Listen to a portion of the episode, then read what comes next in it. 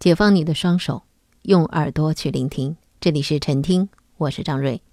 我们先来听一段李野墨老师播讲的小说《白鹿原》当中的片段。白嘉轩后来引为豪壮的是他一生里娶过七个女人。娶头房媳妇时，他刚刚过十六岁生日，那是西园上巩家村大户巩增荣的头生女，比他大两岁。他在完全无知、完全慌乱之中度过了新婚之夜，留下了永远羞于向人道及的傻样。一年以后，这个女人死于难产。第二房娶的是南园庞家村殷实人家庞修瑞的奶干女儿，这女子又正好比白嘉轩小两岁，模样俊秀，眼睛忽灵。她完全不知道嫁人是怎么回事，而白嘉轩此时已经熟知男女之间所有的隐秘。白嘉轩看着她的慌乱羞怯，想到自己第一次时候的傻样，反倒觉得更富刺激。当他哄作着把躲躲闪闪而又不敢真实违拗他的小媳妇裹入身下的时候。他听到了这女子的不是欢乐，而纯粹是痛苦的一声哭叫。当白嘉轩疲惫的歇息下来的时候，他才发觉肩膀内侧疼痛钻心，这女子把他给咬烂了。白嘉轩扶伤息痛的时候，心里就炒起了对这个娇惯的有点任性的奶干女儿的恼火。他正要发作。这女子却扳过他的肩头，暗示他再来一次。一当经过男女间的初次交欢，这女子就变得不可遏制的任性。这个女人从下轿顶着红绸盖巾进入白家门楼，到躺进一具薄板棺材抬出这个门楼，时间尚不足一年。她是害痨病死的。第三个女人。是北原上樊家寨的一户同样殷实人家的头生女儿，十六岁的身体发育的像二十岁的女人一样成熟。这女子要么是早熟，要么是婚前有过男女间的知识，一钻进被窝就把白嘉轩紧紧的搂住，双臂上显示着急迫与贪婪。这个像一团绒球一样的女人，在白嘉轩的怀里缠磨过一年，就瘦成了一根干枯的包谷杆子，最后吐血而死。第四个女人是南园靠近山根的米家铺村的，对这个女人，白嘉轩几乎没有留下什么记忆。这女人似乎对白嘉轩的所有作为毫无反应。嘉轩要来，他绝不推拒；嘉轩不要的时候，他从不撵嘉轩。他从早到晚只是做着他应该做的事，而几乎不说一句话。这女子死的时候，嘉轩不在家，他到镇上去了。回来的时候，看见他的嘴死死的咬着被角，指甲抓掉了，手上的血尚未完全干涸。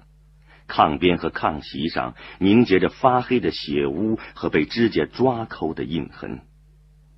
听说是午后突然肚子疼，父亲找他不在，就去镇上请来冷先生。中医冷先生断为羊毛经，扎针放血时，血已变成黑色的稠汁，放不出来。这女子死得十分痛苦，浑身扭蜷成一只干虾。他播过将近两百部的中外小说的名著，他配国家地理宏大悠长，像河流一样，而他自己说声音是有味道的。那么您一起来听一听李野墨老师的这段声音，您觉得这是一种什么样的味道呢？等了五千年。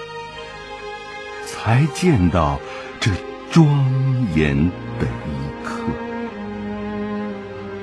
在染红一座座黄土原之后，太阳风风火火，万眼涛涌的漩涡，终于落下，辉煌的、凝重的沉入滚滚浊波。淡了，帆影；远了，渔歌。此刻，大地全在沉默。凝思的树，严肃的鹰，倔强的、陡峭的土地。抛爱气息的枯黄的草色，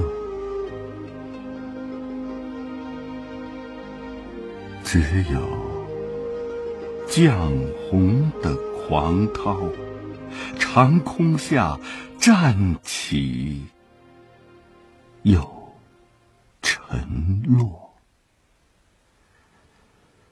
九万面旌旗翻卷，九万面皮鼓云锣，一起回响在重重沟壑。颤动的大地，竟如此惊心动魄。醉了，洪波亮了，雷火辛勤的跋涉了一天的太阳，坐在大河上，回忆走过的路，历史已成废墟。草滩，绝火，峥嵘的山，固执的裸露着筋络和骨骼。黄土层沉积着古东方一个英雄民族的史诗和传说。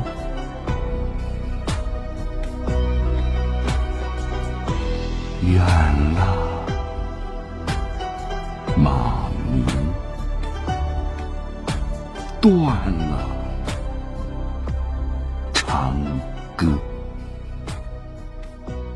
如血的残照里，只有雄浑沉郁的唐诗，一个字，一个字，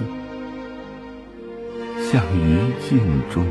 闪亮的炭火和浪尖跳荡的星星一起，在蟋蟀鸣叫的苍茫里